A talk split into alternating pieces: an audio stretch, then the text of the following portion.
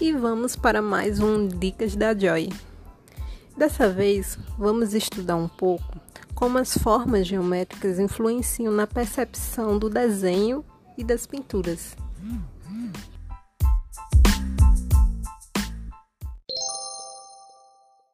Círculo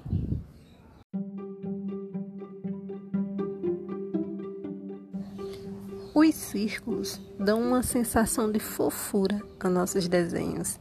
Se queremos que algo fique fofo, é só acrescentar círculos e esferas a ele.